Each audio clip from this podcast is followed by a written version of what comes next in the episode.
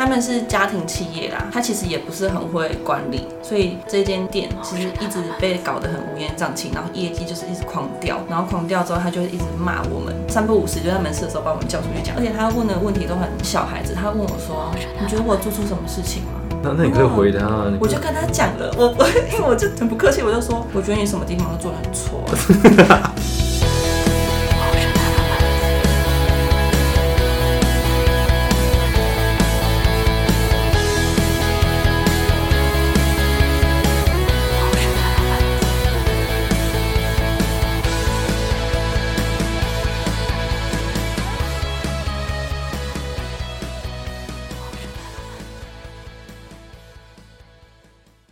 大家好，我是杰森。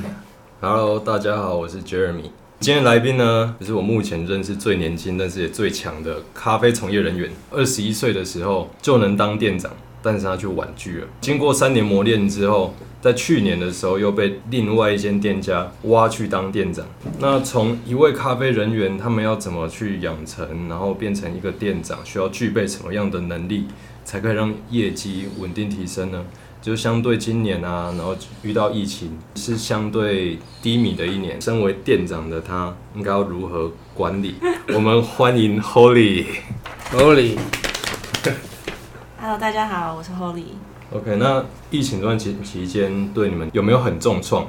嗯，说重创应该是说我们店刚好是在疫情开始的时候开的，所以一开始就很重创的，完全没有就是好的时候。一开始就已经就从谷底先开始了。对，因为我们店是二月二月底开的，然后疫情就刚好在一二月那边的时候开始，所以我们就是刚开的时候就是疫情就很严重。嗯，如果好的，那算衰了对对，好的话是十分，然后他们大概从负一百开始。对，我们就是从很烂很烂的时候开始。那你们业绩大概掉了几成？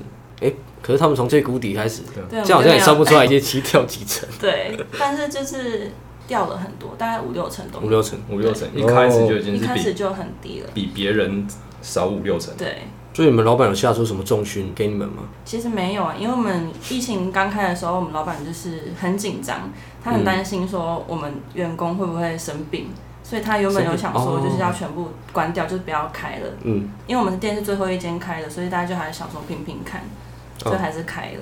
对这也是他们他也没有预期到的嘛。对。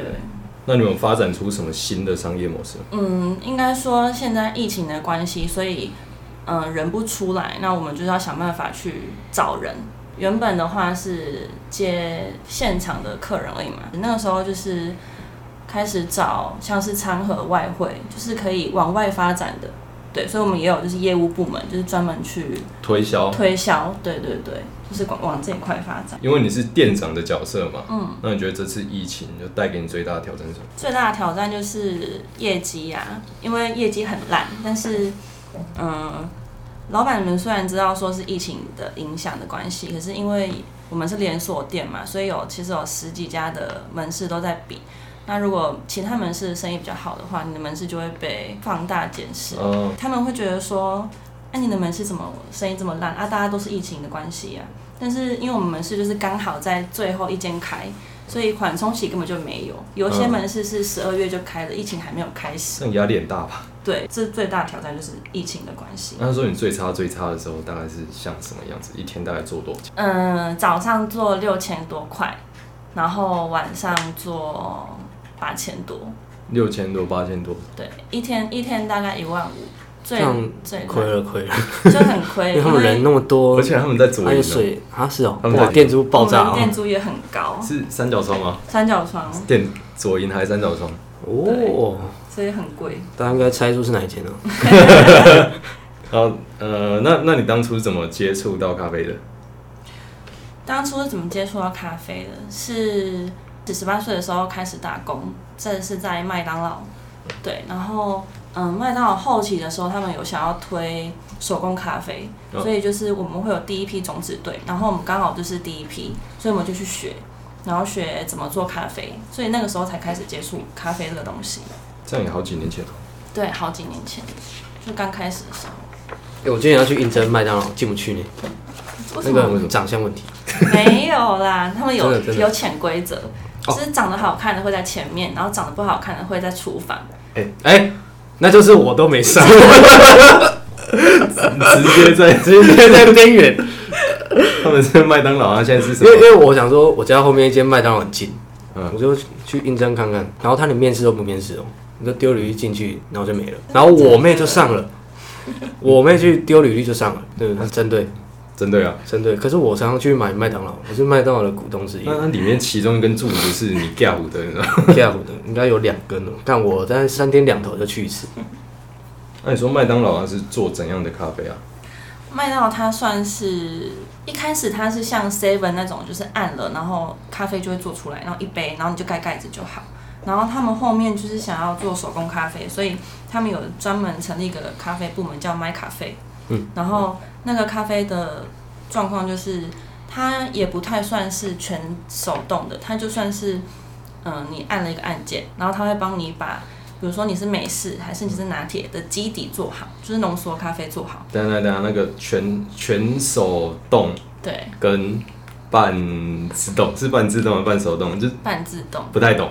嗯，全自动就是像呃 Seven 那一种，就是按下去，它的牛奶什么都帮你弄好，你只需要盖盖子或是加冰块。反正就是无脑咖啡机。对，无脑。咖啡机就是只要忍，然后你会按，就是会做咖啡。嗯，对，然后半自动就是，呃，它是也是一样按按键，然后咖啡豆装在机器里面，然后你是按按键，它就是会把 espresso 做好。可是嗯你还是需要用其他的方式，就比如说你还要加糖浆，你还要打奶泡，或者你要两两牛奶，它就是这样子，就是一个是一个是人工的，一个是机器的，嗯然后全自动就是从头到尾都是人。就是主要，然后机器就是辅助，这样子。你说全手动就是人主要，你就什么，就是从磨豆子，然后填压，然后到上把，都是这样子。然后下来拉花什么，全对对对，都是人。都是人。长知识。之后你是做了多久，然后再跳到另外一间去？其实我做咖啡，在麦当劳做咖啡没多久，不到一年就我就离职了，为什么？然后就是换工作。嗯，为什么？因为我想要找正职的工作，哦，你当初在麦当劳不是正职？因为麦当劳的它的分级算是很特别，嗯它的有计时管理组，也有月薪管理组。哦，对，然后我那个时候的位置是计时管理组，可是计时管理组的薪水其实就是因为时数不固定嘛，所以其实一个月没赚多少钱，所以我想要找正职。哦，了解。所以你之后是到复合式的餐厅？我后来是到一间面包店，但是我一开始不太清楚说它它的形态是怎么样，只是那一间面包店那个时候生意蛮好的，对，然后、哦，所以你不是为了咖啡而去的？对我是为了面包，因为我觉得它装潢也很漂亮，就是环境对，环境很舒服，哦就是应征其实还是会看装潢啊，所以就是去，然后进去之后才发现它是有在卖咖啡的。那你是对咖啡有定有兴趣，还是对管理？我对管理有兴趣，哦是对管理有兴趣，对我就是我就觉得，不是因为咖啡。所以你对管理有兴趣，你有特别去上什么课之类的吗？嗯，其实没有哎、因为我就是实战就对了。对实战经验，因为我觉得上课你也你你也不知道你从课堂上学到的东西是不是受用在你的、嗯你的职场上面，嗯，没错。对你还是需要去经历过才知道。所以你从二十一岁，店家就认可你具备有店长的实力。那个时候没有认可，对，因为这段那个时候其实过了蛮波折蛮多的，那那个故事要起了一些波澜呐、对，有一些波澜。因。为我那个时候二十一岁去面试的时候，我是面试副店，对，哦，你直接面试副店。对，我是直接面试副店，因为我的兴趣是管理嘛，所以我不想要从一般的正职开始。嗯。我觉得你可以让我做正职，可是你要你要让我觉得说你有想培养我，嗯，对。然后，所以我那个时候是面试副店。那个时候，那个主管跟我聊聊一聊之后，他跟我聊很久，他跟我聊一个多小时。哇，就从头到聊到尾，然后聊到最后，他就跟我说，他跟我说他觉得我的履历蛮漂亮的，但是他觉得我太年轻了，就是二十一岁而已。然后他里面的员工随便一个都比我年纪还要大，就是你要管年纪大的，还是要有一定定的的 Q one 啊。对他就说他担心我管不好，所以他就是说，那你先从正职人员开始做。问他说，那你觉得怎么样的程度才可以当副店？他就说，我给你一个礼拜。哦蛮快的啊、对，他就说我给你一个礼拜，一个礼拜之后我会帮你做考核，如果考核过了，那你就是储备干部，那后面就是转副店。那我就说好，然后我就进去，因为我自己知道自己的时间是一个礼拜，可是我的同事们都不知道。嗯，对，我觉得这也是个好处啦，因为他们不知道我是来干嘛的。就是其实你还是跟他们一样从底层开始做，对我还是从只是你的时间比较短。对，嗯所以我就是第一天就是一直狂背猛背，然后回家也是一直看书，一直看书。我其实三天三天，第三天的时候我就已经所有东西都背好，然后就是可以正常自己独立了了。对嗯对对。然后其实我三天之后我就已经有找我们的主管讲，我就跟他说我已经准备好了，那我觉得我可以考考了吗？好对，像很急哦，因为很急啊，因为我不嗯想浪费太多时间。我知道我知道你。想要直接先马上，可是你不会？怕跟你同期的那一些人对你眼红之类的吗？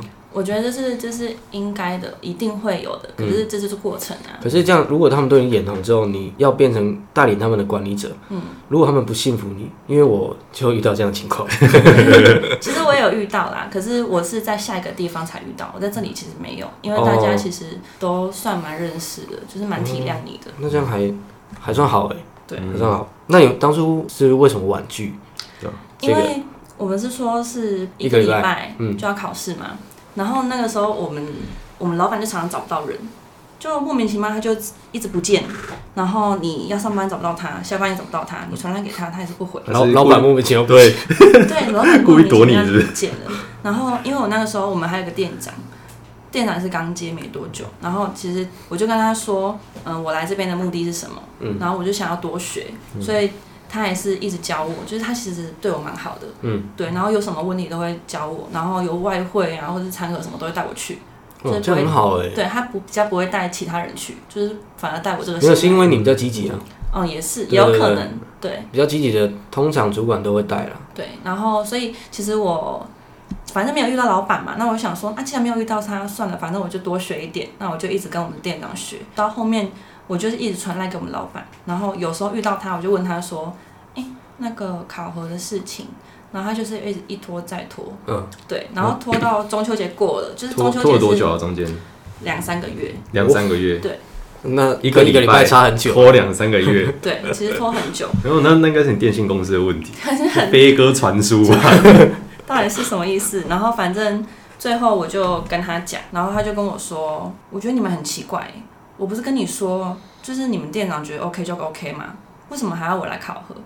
然后我就等一下他当初有跟你讲讲这样子的话，他不是跟你说一个礼拜之后再去找他吗？对啊，我就满头问号，我就说面试你的人是老板对，哦就哦，从头到尾都是他。嗯，然后我就问他说，可是你跟我说就是要考核的，那我也是尊重你的意见，我总不能就跟我们店长说，哎、你觉得我可以了，那你就让我升啊。嗯，对。然后他就说，好吧，好吧，既然你这么这么想要我帮你考核的话，那我就考吧。嗯他就这样讲。然后我那个时候其实听到已经，哇，那是他一定会用最严格的方式，他一定不会让你过啊故。意的啊，对一定会故意的啊。然后我就想说，哎呀，现在是怎样？然后他就列了一张纸，然后好几点考核的内容，但这个考核的内容完全就是已经超出，嗯、我现在这个职位的范围。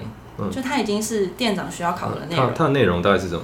它的内容就是像是，嗯，比如说你这个月业绩要做到一百八十万，你需要怎么样去分摊？你每一天需要做多少营业额？然后有分嗯淡季、旺季，然后早上大概做多少，晚上大概做多少，然后再来就是，那如果你要做这样子的营业额的话，你一个月你需要分配多少人力才能达到这个人事成本？那就是老板在做的事情啊。对，就是老板在做的事情。然后他还给我一本书，嘿，他给我那本书，我真的是不知道，从现我到现在都还不知道那什么意思。他那本书的书名叫做《你其实没有这么努力哎这本书很有名啊。》，对。然后他就说，他就说我给你个这个书，然后你回去看看，你看完之后写一篇读书心得给我。哦，对，他他还不知道为什么老板要突然丢给他一本书，对然后弄了一堆报告给他，然后又是又不是他能力范围内的这东西，就是故意就是弄你吧？对，然后反正我就问他说，我反反正接都接到了，我就问他说，那我多久可以给你？他就说一个礼拜，他就叫我一个礼拜之后把报告给他。然后我要走之前，他还跟我说，嗯，我希望你不要跟任何人讨论这份报告的内容。就说他就说这个考核是你自己的，如果你去问别人，那就是别人的想法会左右你，那就不是你自己做的报告了。所以我希望你可以自己做。然后我就说好，我离开之后，我就是当下先传来给我们店长。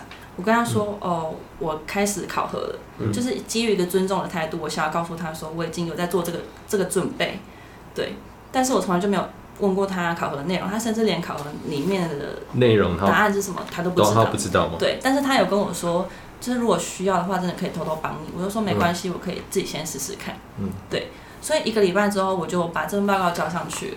然后交给他的时候，他就说好，然后他就拿着，然后上去，过了大概半个小时，他就把我叫上去了。然后我就想说怎么了嘛，我就上去，他就脸色很凝重，然后就看着我，他就说：“我问你，你这个报告是你自己做的吗？”我就我就想说，现在是怎样？他现在是怀疑你就。对，他就现在怀疑我，我就我就说，对啊，不然呢？他就说，他说你确定你没有问任何人？我知道你们店长已经知道你在做这份报告的事情了，这里面有他就是跟你讲的事情嘛。嗯，我就说，我告诉他只是基于一个干部对于上属的尊重，我想要告诉他说我正在做这件事情，但是我从头到尾都没有问他关于里面的内容该怎么做。我就说这些东西都是我自己了解、自己去抓出来。反正我以为他是觉得说哪里做的不好，嗯，所以我问他说是有什么地方不对吗？你可以教我，可以再改。对，然后他就跟我说一句话，他就说没有啊，因为我觉得你做的太好了，不太像是你自己做的。应该是不符合你这个年纪做的。对，不符合我这个职位、这个年纪需要去了解的东西。他就说，他，然后他就开始跟我检讨这份报告。他就说，我觉得你就是每一个观念都很都很刚好啊，然后怎样怎样又怎样。然后讲完之后，他就说，好，那就是下个月开始一号就是储备干部，然后后面就是就是培训店长。我就说好，不是直接就复店吗？没有，就是现在储备干部，应该说，呃，他们那个副店的位置其实就是秀好看的。就他其实没有能力去请一个正一个店长，一个副店，然后一个储备干部，所以通常都是一个店长，一个储备干部，然后储备干部就是辅助店长的工作。哦，对，一个 title 就对了。对，嗯他就是一个吸引人家去面试的。嗯嗯，对然后我就我就说好，然后我就离开。但是我那个时候其实蛮不爽的，因为觉得很生气。就是其实我这段时间就是一直跟老板对冲，因为我真的年纪年纪轻嘛，所以其实不太懂得职场上面的美感。嗯哼，对，所以就觉得说为什么要这样对我？我也不是很客气。对，所以我可是他不是是同意你升干部了吗？对他同意我升干部了，但是他就是很不得已的同意我。啊，毕竟他都觉得我这个报告做的很好了，他他也不让我过的话，那他就是带私心的的主管了。但是这个老板他就是他们是家庭企业啦，他其实也不是很会管理，所以这间店其实一直被搞得很乌烟瘴气，然后业绩就是一直狂狂掉，然后狂掉之后，他就一直骂我们，他就一直觉得说是门市的问题，嗯，对，然后三不五时就在门市的时候把我们叫出去讲，他而且他问的问题都很都很小孩子，他问我说：“你觉得我做错什么事情吗？” 那有个老板会这样问。的，对啊，他说你也觉得我做错什么事情吗？那那你可以回他啊，我就跟他讲了，我我 因为我就很不客气，我就说我觉得你什么地方都做的很错啊。哇，是呀，这这请假拜拜。我就跟他说，我就跟他说，我觉得门业绩门市业绩不好，不一定是门市的问题，就是现在时机本来就不好，然后竞争又很大，然后如果你没有办法看清楚真正的问题是什么，你只一直怪罪门市的话，那门市流动率高也不是我的问题啊。我就说为什么我要一直在帮你加班卡现场，然后一直帮你做一些你该做的事情呢？然后他就说，然后他就开始解释哦，他就开始解释说，我不是不想听你的话，我也不是不想要接受你的意见哦，但是我觉得你讲的那些事情都不是真正的问题啊。我就问他说，但是你觉得什么是真正的问题？他开始鬼打墙，他说，我就是因为不知道才在问你呀、啊，我我回答你又不喜欢，对啊。对？啊，我就说，我我已经跟你讲，我觉得我的问题点是哪里，可是你要不你又不接受，那我们觉我觉得我们现在就没有必要继续谈下去了啊、嗯，所以每次就是谈话就是无疾而终，然后结果后来我们店长就离职了，因为他就是受不了跟跟我们老板闹翻，哦，对，然后他就离职了，然后离职之后我们店就没有店长了嘛，嗯，然后可想而知，这个店长应该是我去做，对，但是我就不想做，就是你你会因为气这个老板，对，因为我已经很气了，我觉得，呃，一个职位一个抬头虽然很重要，可是我觉得当时那个年纪的我，我觉得我的自尊更重要，哦，对 还没有被对还没有自尊还没有对，被还没有被蹂躏到过，对，所以就是我那个时候就拒绝了他，因为他问我说你要不要直接当店长，然后我就说我不要，然后就说你不是在等这个机会吗？为什么不要？我就说、我觉得我现在上去就是个炮灰，就是一个萝卜一个坑的概念嘛。我就说，而且这个时候你刚好可以下来，就是当店长，你可以学着怎么样去设身处地的替员工着想，替这个公司着想，而不是只是一直站在高处看。所以他后来就，他就跟我说，他真的没有空。我就说，我就说我不管你有没有空，你就是给我下来做。然后他就说：“那你可以回家了。他就说，他就跟我说，好，我会做。然后他就跟我说，那你把班表排给我。我就说，排班表不是店长的工作吗？那你现在是店长，你应该要做啊。他就说，他就说好，那我排。那他就问我说，那你需要我多少时间在店里面？我就说，当然是越多越好，因为他平常也没什么事。”对他是二代嘛？对，他是二代。哦，所以这间店还在吗？哎、还在，还有一间。还有一还有间还有一间，对还有一间然后反正后来他答应我说要来当店长嘛，结果都没看到他的人，就是排好排好他的班，他给我开天窗，找不到人，然后找不到人，我就 店长 no show 啊，我真的超气的，我打电话给他又打不通，我就传来给他，我就说你在哪？今天不是说好来上班吗？他回我说我在香港没空，然后我就说我就打电话给他，我就说那你在现在到底要我怎么办？门是要开天窗了呢，然后我就说那后面的时间怎么办？后面的日子怎么办？然后他说有安排你的时间怎么办？你不能这样子丢着就就不管啊。然后他就说你现在帮我排，然后你现在帮我弄，然后人不够的地方你想办法卡，你想办法找人卡。就是多余的时间，你加班费我算给你。因为他一开始是不算我加班费的，嗯啊，啊哦，哎，差不多啊，哦哎们也都是啊，差不多没有啦，加班费对加班而，且他是很理理理直气壮地跟我说，我不会算你加班费，因为我觉得这是你应该做的事情。嗯，对，就是他把他的工作丢给我，然后跟我说这是我应该做的事情。他他觉得那是你的责任，对，然后后来我就跟他说，没关系啊，你要我做可以啊，加班费要给我。他就说好，给你，你自己看多少打卡就是算，就是给你算多少。我就说那如果找不到人来卡班怎么办？这么临时一个礼拜的事情，我怎么可能突然找得到人？他就说你就尽量找，我也没有办法，不然就让人员报加班啊，不然要怎么办？然后我就整个超气的，然后我就挂完电话之后，就开始下去楼下门市，一个个去拜托，就是你可不可以帮我上什么时候什么时候？然后还好那个时候大家其实都患难与共，所以大家都就是蛮好的，对，都蛮体谅你看。他就说好啦好啦，帮你上啊，你好辛苦，然后就是一直排班排排排排排，然后就是加班加加加，然后后来全部弄好之后他才回来，然后我就真的超气，我气到一个，我就跟他说就是好像店是你的，不是他的一样。对啊，然后我就跟他说，我真的我真的没有办法继续继续下去了。然后他就说：“你不能再给我一次机会吗？” 然后我真的会好好改。我就说：“我不要。老板狗改不了吃屎啊。而且而且这是老板对员工讲的话，对可是这是一个很好的磨练啊！你如果现在回想起来，是一个很好的磨练。”对，但是他真的很好笑哎，他而且我上次不是我刚才不是说他有帮我做一份考核嘛？嗯，然后后来我才知道，他把那份考核拿去，他其实那份考核是他要对上级他的整总公司做的报告，然哦，后他就原封不动的改成他的名字，然后送上去。了。鸡真的这是错哎，真的哇。不错，我觉得他很赞。包括那本书也是上面要他看，对，要他写报告，丢上去了，他什么都没做，很扯。超扯。哦，那还好他遇到你，对不啊，然他就不然他自己也看看要就再去找别人啊，看对，要去哪里。他现在就是要找别人。所以他还仅存的一间店呢。对，原本是开三开三间，然后现在剩一间。嗯，嗯，应该也差不多了啦。不过我嗯印象中那间店现在，我还是看到很很多人在打卡，还是有啦，但是就是生意很很烂，很烂的。嗯对，品质也不是很好。对，就是过三年之后，你是怎么被找去当店长的？就是被挖角。哎，不是，他从那一间布尔斯餐厅之后，你你做了三年，你才被挖角过去。没有没有，嗯，我离职之后，我就中间有段时间我就休息，因为我觉得太太受创了，嗯就大概休了两个月。然后这两个月结束之后，我们我就开始找工作。但是其实那个时候蛮迷茫的，因为我不知道要做什么样的工作。然后我本来是没有打算继续做餐饮业，就是我本来是想转楼管，只是因为那个时候时机不好，楼管刚结束就是甄选，嗯所以我那时候的心态就是想说，好，那我就先找一份正职工作就好，我也不要找管理管理管理的工作，我就先找一份正职的工作，然后所以就找到一间蛮有名的咖啡店，嗯，对也是连锁。连锁咖啡店。对，然后我就是做正职。然后我们那个时候去面试的时候，其实那个店长还蛮可爱的，他就是一直跟我聊天，一直跟我聊天。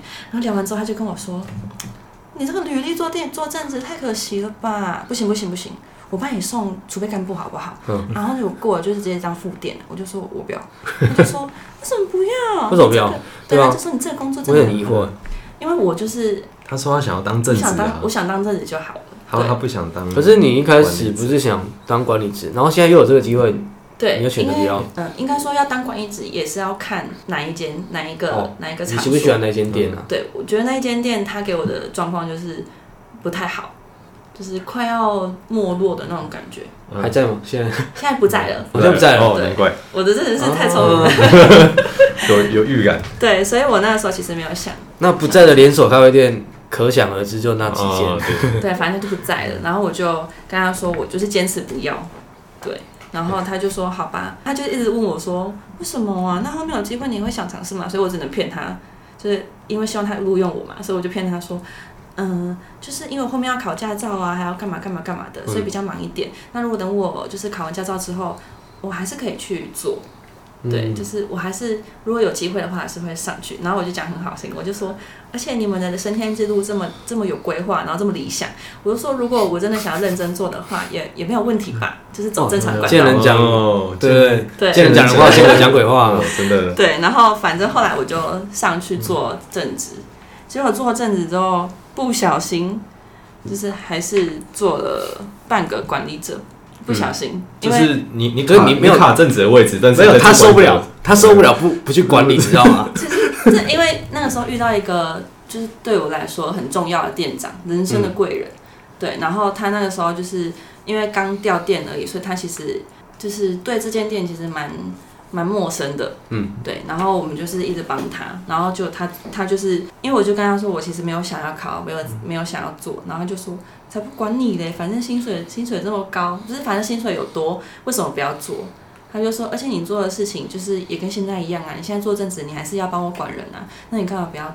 哦，就等于说你一开始在做正职的时候，你一直在帮他管人，对，不是，这这种人就是光光芒太太大，嗯，光芒太大，你会看到你就觉得说你就是可以，就是做这个的人嘛，然后就是把你拉上来，对对然后我就莫名其妙就是又又做了这个，然后结果没多久那间店就倒了，哦，哎，是怎样？是被你做到都会倒，是很？可怕、欸，就是反正他就倒了啊、然后就是被迫歇业，然后就想说好，这次真的要好好休息，然后真的要好好的找一份就是不是餐饮业的工作了，嗯，然后我就休息了一个月之后，因为是被之前的嘛，所以就领失业补助，然后又有兼职，所以就是好，我就很爽的领了。过了一个月，想说再过第二个月的时候，突然又接到一个电话，那电话是就是之前的公司的一个主管。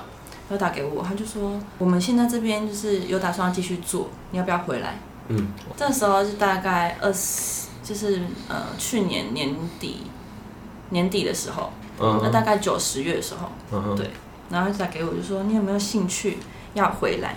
然后其实我那个时候就想说，如果还是要继续做餐饮业的话，我就不会继续做正职了。嗯，对，因为我觉得年纪也到了，就是 年纪也到了，就是如果真的是要叫我回去的话，那你要用什么样的职位请我回去？嗯，他就说找你回来的话，当然是要当店长啊。嗯，我就说那你为什么不要找我们之前的店长？因为之前的店长他也还在嘛。然后他就说，因为他刚生小孩，然后再加上他之前还有跟旧公司有一点点劳资纠纷，嗯哼，所以暂时没有办法让他回来。他我就问他说，那你为什么要找我？因为其实还还还有很多间店，可是他们没有全收。嗯，对。然后他们就说，我就问他说，你也可以找别间店的人来这一间店。他就说，这一间店就是从你跟你们店长手中做下来的。嗯那你对这间店也这么了解，这么熟悉，那不找你要找谁？然后他就说，你们而且你们店长那个时候怀孕的时候，啊，你的你的位置就等于是代理他的位置啊。那你现在上来不是驾轻就熟嘛？这样子。嗯对，他就跟我说，那你考虑看看，然后你觉得怎么样？你再跟我联系。所以是旧东家，然后过来它里面又重开了一间新的，对，他又他被买下来了，他被买下来又重开一间新的，然后找你回去当店长。对对对哦，OK，好好好好，对，我就决定回去了。二十四岁的时候才刚好过完生日就被找回去，然后就开始做店长到现在。就刚好就遇到疫情那对，刚好遇到疫情。那你觉得当店长你是怎样被看见？就是你有什么特质？我的特质就是很,、嗯很鸡婆啊，鸡婆，对吗？就是原本原本，譬如说这个咖啡原本要上什么弄，他就过去，呃不是不是不是，然后就对，就开始帮这不是你的事情，你也会想要去插手。我觉得，我觉得每一个店长他们的个性不一样，也有就是很很轻松过的店长，嗯也有很认真过的店长。对，嗯但是对我来说，你要怎么样做就是你的事情，可是我要怎么做就是我的事情。嗯对，所以我对于我对于员工的要求很高。对哦，我就是我对于自己的要求跟对于员工要求都很高，其他的我就不太在意。但是那他对这种是属于硬底子强，对。然后呃管理能力也强。啊，有有些是硬底子比较弱了，可是他带出来的员工很强，嗯哼，他会带的他他会会带的人，可是他自己没有很厉害，可是他靠他的团队起来，就是那种篮球教练的感觉嘛，嗯，有一点，因为我们工程也是差不多这样子，你管理者有些有有有些没有啊，你的专业能力不是很厉害，可是会有很强的师傅来帮你，就是嗯，爽啊，对不对？反正就是，比如说有什么有什么比赛啊什么的，我就想拿第一名。哦，你们自己内部的比赛，就是门市门市间都会有比赛，嗯然后或是业绩业绩评比的时候，我就是会想拿第一名。嗯，就是就算是没有第一名，我也会告诉我们的员工，我一定要拿第一名。哦，嗯，对，然后就是信心喊话，激励他们，激励他们。对，因为有些店长是不这么做的，他们觉得啊有就有，没有就没有，反正奖金也不是很多。哦，对，但是我会我不会在意这是一种荣誉啊。嗯对，这是个荣誉。那你当店长的时候，你有遇到什么比较大的问题？